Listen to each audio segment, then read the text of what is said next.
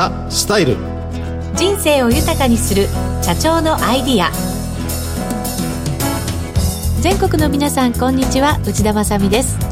そしてこの番組のメインパーソナリティフェイスネットワーク代表取締役社長の八谷二郎さんです。こんにちは。こんにちは。八谷二郎です。よろしくお願いします。よろしくお願いします。この番組はフェイスネットワークの八谷社長に人生100年時代にふさわしい働き方お金との付き合い方などを伺いリスナーの皆さんと共に人生の豊かさを考える番組です。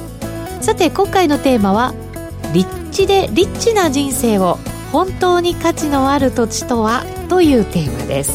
ちょっとダジャレが出てきましたが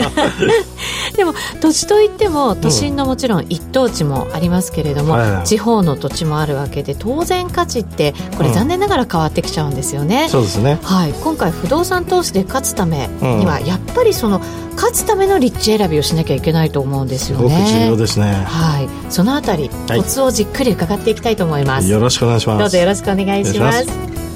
ザスタイル人生豊かにする社長のアイディアこの番組は一人一人の夢を形にフェイスネットワークの提供でお送りします。ザ・スタイル。人生を豊かにする社長のアイディア。このコーナーはフェイスネットワーク代表取締役社長の八谷二郎さんが豊かな人生とはを切り口に働き方やお金との付き合い方など幅広いテーマでざっくばらんにお話をします今回のテーマは立地で立地な人生を本当に価値のある土地とはです。これやっぱりね不動産選び一番大事なのはこの立地選びじゃないかと思ったりもしますのでそうですね。はいそのコツを伺っていきたいと思うんですが、うん、まあ本当不動産は1にも2にも立地が重要と、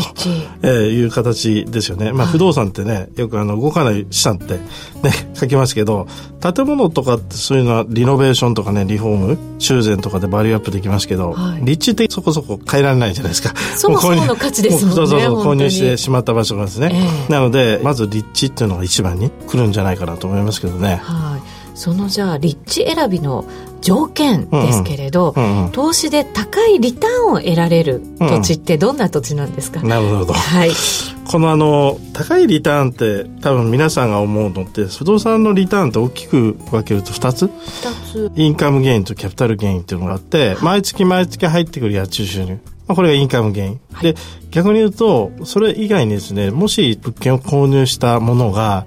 例えばまあ再開発とかそういったものが進んで地価が上昇したことによって転売をしようと、売却をしようと思った時に取得した金額以上の価格で売れるっていうのは結構やっぱこの不動産っていうのがあるんですよね。はい、まあそういったものでキャピタルゲインっていうのがあるんでやっぱりその相対的に考えて不動産選定するっていうのがすごく重要で我々物件選びの中で多分そのインカムゲイン今の家賃収入だけっていうことを考えてた時にある程度の利回りは高い形の収入が入ってきたとしても、例えば5年、10年後の資産価値が下がっていくような場所の物件ですと、なかなかやっぱりその相対の事業資産というのが合わなくなってくるので、はい、逆にこのインカムゲイン、キャピタルゲイン、どっちでも優位な物件っていうのがやっぱりその利回りが高い投資として高い、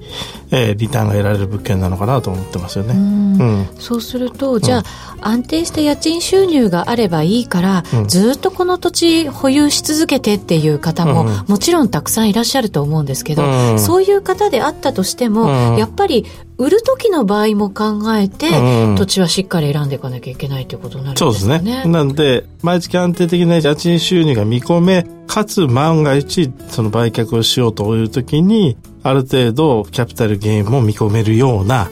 物件、はい っていうのはまあ理想なのかなと思いますよね。そうですね。えー、それはやっぱりその土地を持っている人間にとっていい土地であるならば、うん、その借りる人にとってもいい土地であるっていう、イコールでつながりそうな感じもしますよね。そうですね。借りる方がいい土地ってことは家賃相場的にはそこそこ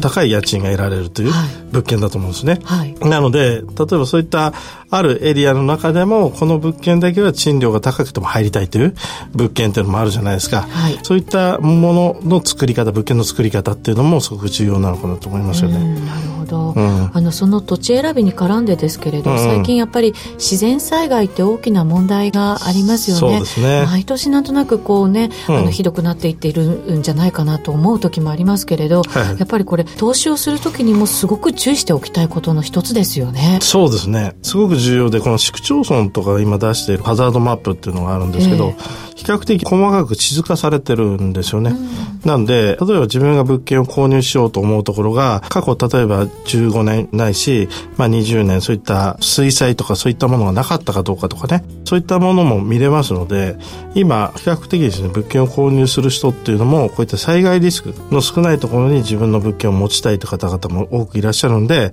今お話しあったハザードマップっていうのは、一つの物件選ぶのポイントにもなるのかなと思いますよね。本当そうですね。うん、今、ネットでも本当に簡単に見られるようになりましたよね。ええ。ー、例えばある区になると万が一何かあった時には、半分以上のエリアが水災が 起きるようなエリアもやっぱありますので、はい、何か災害が起きてしまった後の物件の価値というのが下がっていく可能性もありますのでね、注意していただきたいなと思いますよね。本当そうですね。うん、あの、一括りに東京って言っても、はい、本当東京の中でも山もあり、谷もあり、うん、本当に川のそばもありっていうね、うん、ことですから、やっぱり詳しく調べておかないといけないということになりますよね。これ、例えばですけど、土地の価格、あの、よく銀座の一等地なんて言って、すごく価値が高い土地が注目されたりもするじゃないですか。でも、そこは銀座とかで、やっぱり一等地ですから人も多く来るので、価値が高いというのはわかるんですけれど、地方での有望な土地って、どういうふうなところなんですかね、これもね、ちょっと難しいんですけど、ええ、例えば、あの、不動産の価値って、まあ、実勢価格以外に、路線価っていう、はい、相続税を計算する評価の価格もあれば、工事価格基準地価っていう、うん、国土交通省とかですね、発表している基準地価とか、いうのもあったりするわけですね。なんか一年の中で何月にそれが発表されて何月にって言って、どれがどう違うのかなって私も区別がついてないんですけど。ね、例えばあの、じゃあ名古屋の周辺の商業地で見てみると、はい、ここ数年で見てるとですね、基準地価が2015年、16年って上昇率全国ナンバーワン、ツーって名古屋市内なんですよ。ええー、あ、そうなんですか。そうなんですね。で、2017年は3位、4位という、まあ逆に言うとですね、はい、もう1位、2位、3位、4位っていうのは、この4年間の間に名古屋っていうのは全国のトップ4になってるんですけど、その2015年で上昇率っていうのは前年度比べて40%。で、その翌年が30%。はい。で、2017年が20%なんで、3年間で220%。上昇してるエリアなんですよね。すごいですね。すごいですよね。えー、でも逆に返せば、えー、220%上がったっていうことは、うん、もしリーマンショックみたいなことが起きた時に220%落ちる可能性があるってことなんですよ。で、うん、背中合わせですね、そうなんですよ。なんで、不動産の価値っていうのは、できることならば資産価値があまり大きく変動しない。はい。高値安定。っていうエリアをやっぱり求めるのが理想なんですね。これ立地じゃなくて物件になると思うんですけど、うん、よくファミリータイプのタワーマンションなんかは、やっぱり値段が高いんですけど、でもそれもやっぱり何かあると下がりやすいとかって聞いたこともあったりするんですけど、ワンルームはそれほどそんなに変動しないよとかっていうのも聞いたこともあるんですよね。そうですね。土地もやっぱりあるんですね、そういう土地なんかでも今見ていただいたような形で、これだけ大きい上昇があれば、下方で下がっていく可能性も大きくあるので、はい、逆に言うと価格の変動差が大きい物件というのはリスクが裏返しであるということなので、あまりそういった地方都市の中で今すごく人気だと言われているような場所でも、購入してしまった後に下落という形になってきた時に、物件の価値っていうのは大幅に下がっていく可能性があるので、はい、まあ、気をつけた方がいいのかなと思ってますね。なるほど、うん、そうか。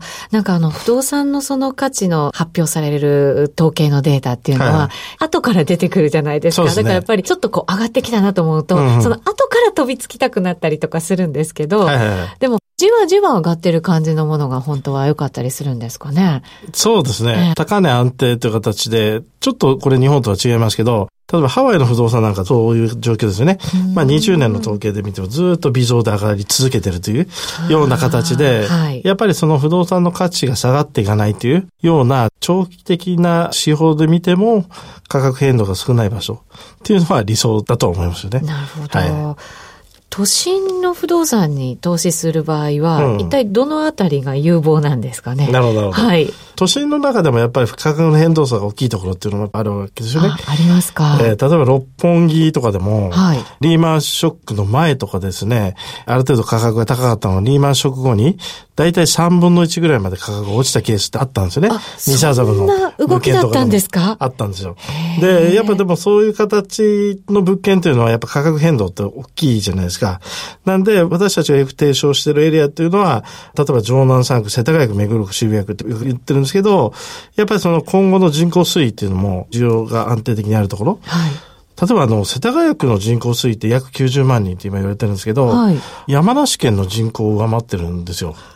世田谷区。そうなんですか？そうそうそう。一つだけで、一つだけで。一つだけで県を上回って山梨県の人口より上回ってるんですね、今ね。というような、今100万人都市っていう形で、世田谷区も目指してますけど、えー、それだけ人口が多いところ。で、やっぱこの世田谷目黒渋谷区っていうのは比較的都心に近くて緑が多い。はい。よくライフワークバランスって言われてますけど、オンとオフを考えてみたときに居心地の良い街っていうのが多いエリアっていうのはやっぱ人気である程度価格が落ちづらいエリアって言われてますね。あとは災害リスクっていうところでもエリアを見てみたときに世田谷区目黒区渋谷区っていうのは関東ローム層の岩盤のすごい強いエリアなんですよ。なんで、例えば、あの、災害が起きた時に、液状化みたいなね、いうものが起きた場所ってあるじゃないですか。はい、そういうものが起きずに、比較的災害リスクの少ないエリア、地震リスクの少ないエリアって言われてますんで、そういったことを考えた時にでも、災害リスクが少ないっていうのは、不動産投資を今後やっていく自分の資産を守るためにはすごく重要なのかなと思いますよね。うん魅力があって安全に暮らせるその人口流入が続き続けるっていうそうですねそういう街っていうのはやっぱりそれだけの価値がずっと長続きする土地だっていうことなんですね。そうですね。ぜひ。そういうところを選ぶと。選んでください。はい。安心して投資できるかもしれない、はい、ということになるわけですね。はい。ありがとうございました。よろしくお願いします。お聞きの放送は、ラジオ日経です。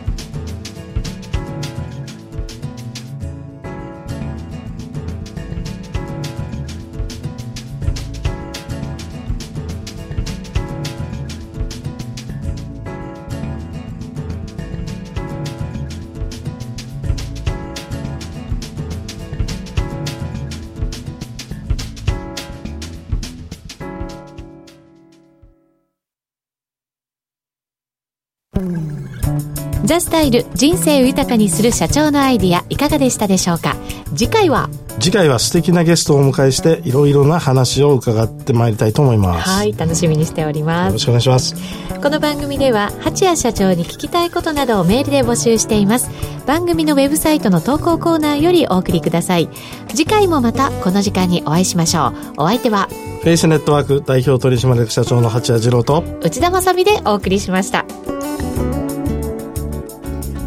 ザスタイル人生豊かにする社長のアイディアこの番組は一人一人の夢を形にフェイスネットワークの提供でお送りしました。